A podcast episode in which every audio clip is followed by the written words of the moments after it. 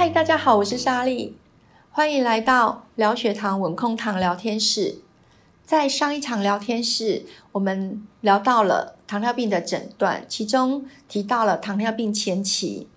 大家可能对这个名词有点陌生，所以今天聊天室我们就来聊聊糖尿病前期。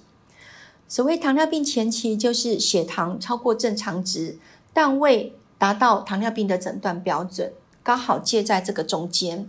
糖尿病前期这个阶段，葡萄糖异常的方式呢，会用两种方式来呈现。一种为空腹血糖障碍，顾名思义，空腹的时候血糖浓浓度就是异常的，但是餐后的血糖值是正常的。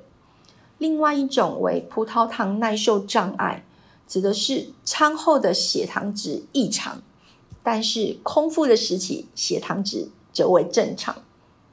糖尿病前期虽然没有达到疾病的这个阶段。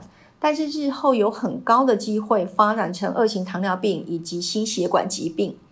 五年后发展成二型糖尿病的风险呢？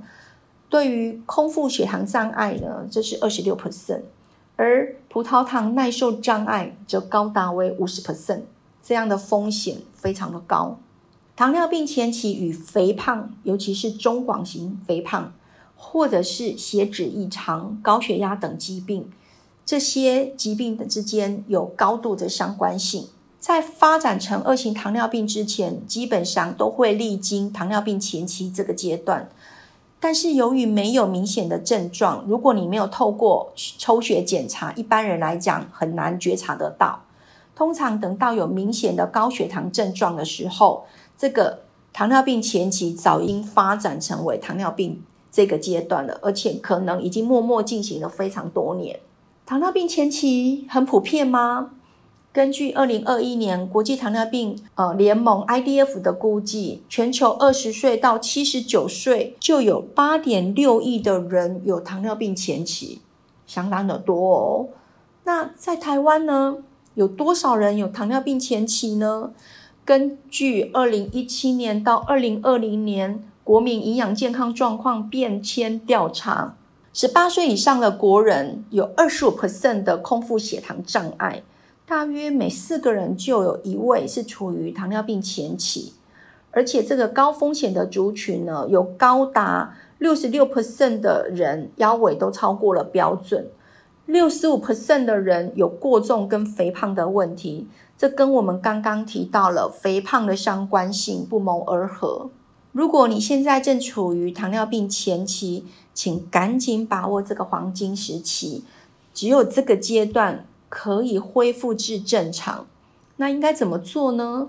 首先，当务之急就是遵循良好的生活形态，包含健康饮食、控制食物的分量、规律的运动，每周可是要做到一百五十分钟的有氧运动，以及两次的主力运动。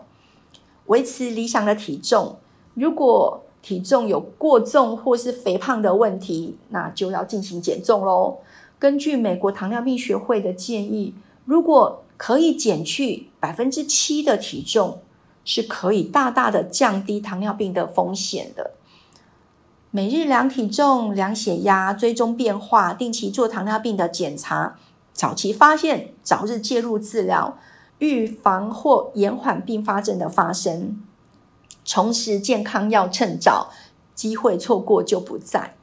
改变掌控在自己的手上。今天莎莉就跟大家聊到这边。